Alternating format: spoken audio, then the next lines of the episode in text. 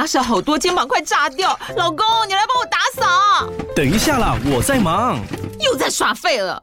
我忙着找虎标红色万金油，帮你缓解肌肉酸痛啦。这瓶百年口碑，天然草本配方，含有温感肉桂，按摩更有效。剩下的家事交给我。老公，爱老虎油。虎标在手，全家神队友。全台各大药局、屈臣氏、康氏美皆有贩售。卫署成字字第零一五七零一号，北市卫药广字第一一三零四零一四九号。使用前请详阅说明书、警语及注意事项。你现在收听的是《乖，你听话》。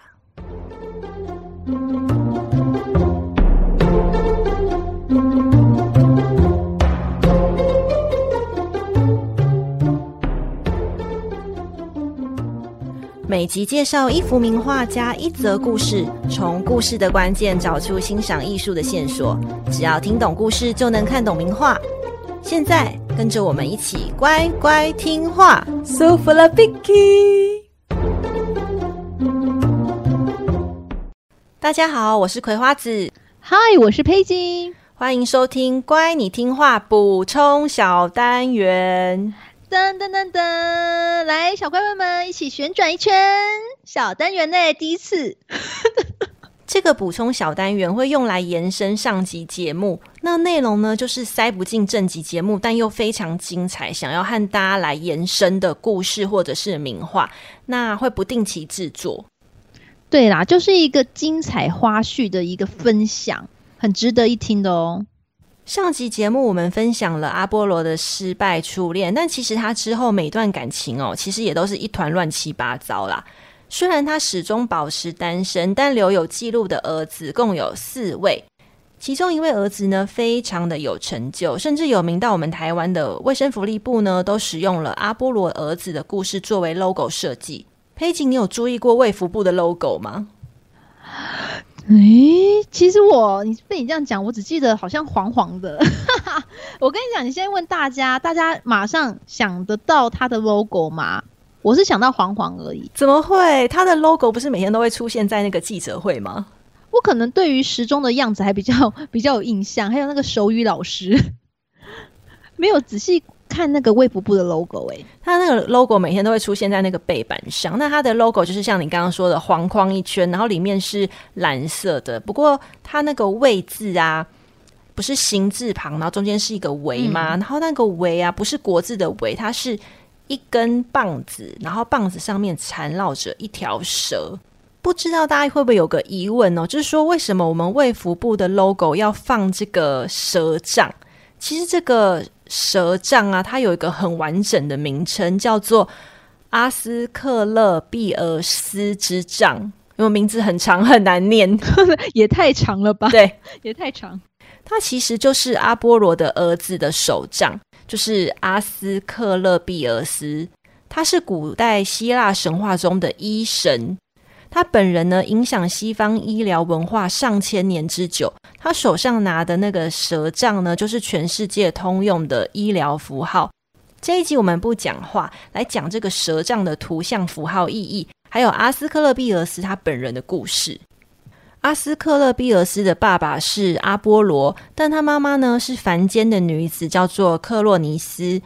克洛尼斯虽然怀了阿波罗的儿子，但是呢，他真心爱的却是另外一个男人。当阿波罗知道克洛尼斯变心后，深深觉得被背叛。那在情绪失控之下，他居然就这么失手杀了怀孕中的克洛尼斯啊！恐怖情人呢？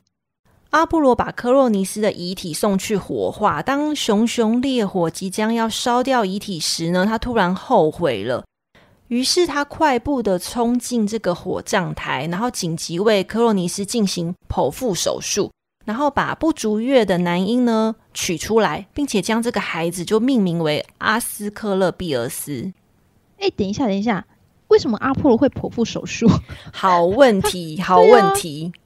因为呢，阿波罗除了是太阳神、艺文神、弓箭神、预言神这些比较有名的神职之外呢，他还有一项专长，他其实是最早把医术传给人类，算是最早的医疗之神。所以剖腹手术对他而言就是小 case。哇，那他真的什么都会耶，连医疗也会，真的。而且呢，这个半人半神混血的阿斯克勒庇俄斯，他继承了爸爸阿波罗的医疗天赋。之后呢，阿波罗还把他送给半人马族的奇隆，送给奇隆去照顾，然后让他去学习医疗知识。顺带一提，这个半人马族呢，是神话中一种上半身是人，然后下半身是马的种族。一般被视为是野蛮的代表，但只有奇隆例外。奇隆在神话中是一个非常特殊的存在。他从小呢就被弃养，然后独自居住在森林中。但他非常幸运的是哦，他后来就是被阿波罗还有戴安娜给发现，然后受到姐弟俩的照顾，并且接受两位神明的教育。基本上哦，这姐弟哦，只要会的东西全部都交给他了。所以奇隆精通狩猎啊、音乐啊、射箭啊、医学和预言等等，具有高度的知识还有智慧。所以你是说奇隆就是被他们两个收养的孩子吗？对，就是养子的感觉哦，养子。嗯，当时许多神界还有人间的权贵啊，都曾经把他们的宝贝儿子托付给奇隆去照顾，所以他是希腊多位大英雄的导师，像是大力士海格力斯啊、阿基里斯等等等，全部都是他的学生。那如果你有看过波西·杰克森小说或电影的朋友们，一定对他不陌生，因为他就是那个混血营的营区活动主任。阿斯克勒庇俄斯呢，他因为先天优良的基因，再加上后天精英的培训，长大成人之后就成为一个医术高超的医生。重要的是哦，他有一颗善良的心，然后他会用心的去守护受伤以及被迫害的凡人。有一次哦，希腊克里特岛国王米诺斯的小儿子，他游泳游泳，然后游到一半，突然就是抽筋还是怎么样，就溺死了。那国王就赶紧请人去找这个阿斯克勒庇俄斯，然后想办法救人。那当医生他不断的苦恼啊、沉思啊，要怎么去救活死人的时候，附近草丛突然就是窜出一条蛇。那他受到惊吓，然后就赶快用身旁的手杖把这条蛇给打死。没想到这时草丛又冒出另外一条蛇，然后衔着草药来救同伴。而那一条原本已经死掉的蛇呢，在被灌入药草之后呢，居然就这么奇迹的复活嘞！哈，你说，你说那只蛇的同伴来救他，给他吃了草药，然后就活了。对，而且呢，阿斯克勒庇俄斯真的非常聪明，他看到这一幕呢，马上现学现卖，然后用同样的药草就救回了国王的小儿子。从此之后呢，阿斯克勒庇俄斯他不仅救活人，他连死人都救。但是呢，这样子的行为等于是公开跟死神在抢人嘛？你看啊，原本应该要被死神给召唤的人，就顺利的死里逃生。那阳间的人口就越来越多，然后阴间的鬼口越来越少。掌管冥界的冥王黑帝斯他很生气，他就这样一状告上天庭，来指控阿斯克勒庇俄斯他破坏了阴阳两界的生死平衡。那天神宙斯嘛，他也顾忌说，哎，人类如果拥有起死回生这样子的力量，会影响到诸神的不朽地位。于是呢，他就当场同意冥王黑帝斯的告状，然后就用自己的雷电活活劈死了自己的孙子阿斯克勒庇俄斯。哈？怎么会是这样子？怎么不直接把那个草药收走就好了？没有那个药草就好啦？怎么是劈死自己的孙子啊？哎，好问题耶。可能是，可能是阿斯克勒庇俄斯，因为他在人间就是呃行侠仗义，然后这样子拯救众生的形象也太太突出了，然后也会影响到就是大家对于神的、嗯哦、神的地位。没错。不过呢，宙斯虽然劈死了自己的孙子，但是他把他的灵魂升上天空，然后化身成蛇夫座，让世人去膜拜。而他的人医形象呢，就使他成为西方医神的祖师爷。至于那一条曾经启发过阿斯克勒庇俄斯的蛇呢，他就化作星空中的巨蛇座来陪伴他。佩锦，你怕蛇吗？我吗？诶，说来也很吊诡，就是我怕蛇，但是我很爱喝蛇汤。诶，蛇汤这很少人喝过，诶，我没有喝过蛇汤。诶，真的吗？我觉得还蛮普遍的，因为以前我小时候就是。容易被蚊子咬，你知道吗？然后就红豆冰啊，小朋友就爱抓，就红豆冰。我妈就带我去喝蛇汤，喝了一两个月，哦，整个腿光溜溜，完全也那个蚊子也没有再叮我了。所以是蛇汤的那个食补有对你的身体起了某一种很神奇的作用，是不是？对，好像是那个蛇汤啊，好像就是比较容易可以就滋润那个皮肤啦，所以很多什么异位性皮肤炎还怎样的，就是好像吃了是可以有帮助的。然后我妈是听信就是人家那个邻居说，然后就带我去，哎，没想到我我喝了真的蛮有效的。可是蛇汤很贵耶，一碗现在可能也是一两百跑不掉吧。哎，我比较好奇的是它喝起来是什么味道？嗯。哦，因为蛇汤不会单纯只有只有蛇，它会跟那个中药材一起炖，所以它就是喝起来是那种味道没有到味道蛮鲜甜的那种中药中药味，然后再加蛇，那蛇肉又比较不，你你要蛇肉看起来很像很多肉，对不对？其实蛇肉没有什么肉，嗯，对，好神奇哦。所以，哎、呃，哎，你那个可以去喝喝看啊，蛮多的，你可以喝一些就是。不要去那种一般的夜夜市啦。你虽然我是喝夜市，但是现在有一些比较有那个经过认证的，你知道吗？比较漂亮的，好像台中有一家很漂亮的店，龙井那边，对啊，你可以喝喝看。好，其实，在现实世界中呢，蛇的蜕皮它就是被视作呃脱胎换骨嘛，因为它可能每一年或是一段时间，它就会把它身上的旧的皮肤给退掉，可能是这个原因会让人家觉得它常。对于我们的皮肤，有人类的皮肤也有相同的一些医疗效果哦。我以前是觉得以毒攻毒，诶，就是你可能把那个，因为蛇不是蛮冷血还怎样的，嗯、就是蛇有一些有毒啊。虽然我们不是吃有毒的，但是你知道蛇是偏冷的，然后注到我的血液之后，嗯、然后蚊子可能就觉得，呃，这个血不好喝。我是自己，我是自己那么想啦，我没有什么医学根据，我就自己想说，哦，原来是这样，那可能蚊子就不喜欢这种血，这样子。对，就是说冷血的血，它的毒液虽然会致人于死，但是它其他的部位可能也会可以制成药物，对不对？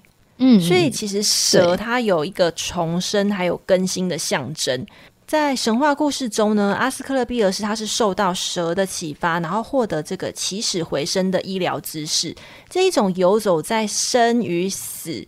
毒与药这样子的兼职性呢，使得蛇在西方文化中哦，虽然还是有点可怕啦，毕竟那种形象，但是它也就是和医疗就产生了连结。在古希腊的艺术中哦，阿斯克勒庇俄斯他经常就是被描绘在雕塑、陶器、还有马赛克、还有硬币上面。他的形象呢是留着浓密的胡须，然后穿着一个。一袭简单的长袍，重点是他手上拿着一根手杖，那个手杖啊，上面缠绕着一条蛇，这个就是我们开头所说的阿斯克勒庇俄斯之杖。注意哦，这笔直的手杖哦，其实代表人体的脊椎，那缠绕啊、攀爬向上的蛇就代表重生。两个符号合在一起呢，就在医学上代表人体接受治疗会恢复健康或是挽回生命的医疗医疗行为哦，很有道理耶。嗯、你说人那个那个手杖是脊椎，然后蛇是重生，哦，这样就通了。嗯那蛇杖的图像文化呢，历史悠久。除了台湾卫福部的 logo 设计有使用之外，你还可以在世界卫生组织，就是 WHO，还有全世界非常多医疗体系的 logo 设计，都成都会出现这一条蛇杖的图像。但我要提醒大家注意哦，我刚刚说的蛇杖是一根手杖加上一条蛇，但其实如果你仔细观察哦，有时候会发现另外一种蛇杖，不过这种蛇杖是两条蛇的蛇杖，然后呢，两条蛇之外，它有时候还会在上面再多加一对翅膀。我先说结论，如果医疗体系是出现这种两条蛇的蛇杖，基本上算是用错符号。因为呢，这个两条蛇的双蛇杖，它其实是荷米斯的圣物。荷米斯除了是信使之神，他也是商业之神，因此他的双蛇杖又被称作商神杖，就是商业的商。它是象征国际贸易还有商业的图像，所以大家要注意，不要搞混哦。如果你对医神阿斯克勒庇俄斯的医神文化有更多的兴趣哦，可以去我的部落格延伸阅读。医神文化的研究范围非常的多，而且非常的深入。我只是从中选了几则我自己有兴趣的内容来和大家分享。嗯，那其实相关图片呢，会放在那个乖你听话的 IG 和葵花籽的部落格中，连接我们都会放在本集 Podcast 的资讯栏里面。那你如果觉得，哎，我们节目还不错的话，哎，我们最近开启了我们的赞助，你可以愿意就是给我们创作上一个鼓励的话呢，你可以赞助，像是葵花籽啊，一杯咖啡给他灵感啊，或是给佩金啊买个鸡精补身体呀、啊，或买蛇汤 买蛇汤，或是你可以不用赞助，对对对，或是你不用赞助我们，你可以直接在。在呃 Apple Podcast 帮我们留言鼓励呀、啊，按赞五颗星，这些我们都觉得很棒。那追踪我们，分享我们的 IG，我们都非常的感激。那赞助链接我们一样放在这个资讯栏里面，再感谢大家了。那下一集呢，我们会介绍，就是正式来介绍这个出场过很多次的何米斯，他是传递神意的信使之神，他也是商业之神，而且最让大家觉得惊讶的是哦，他居然还是小偷之神。诶，小偷之神，好，那我们期待下周四的节目喽。那这个频道是乖，你听话，我们下期见喽，拜拜，拜拜。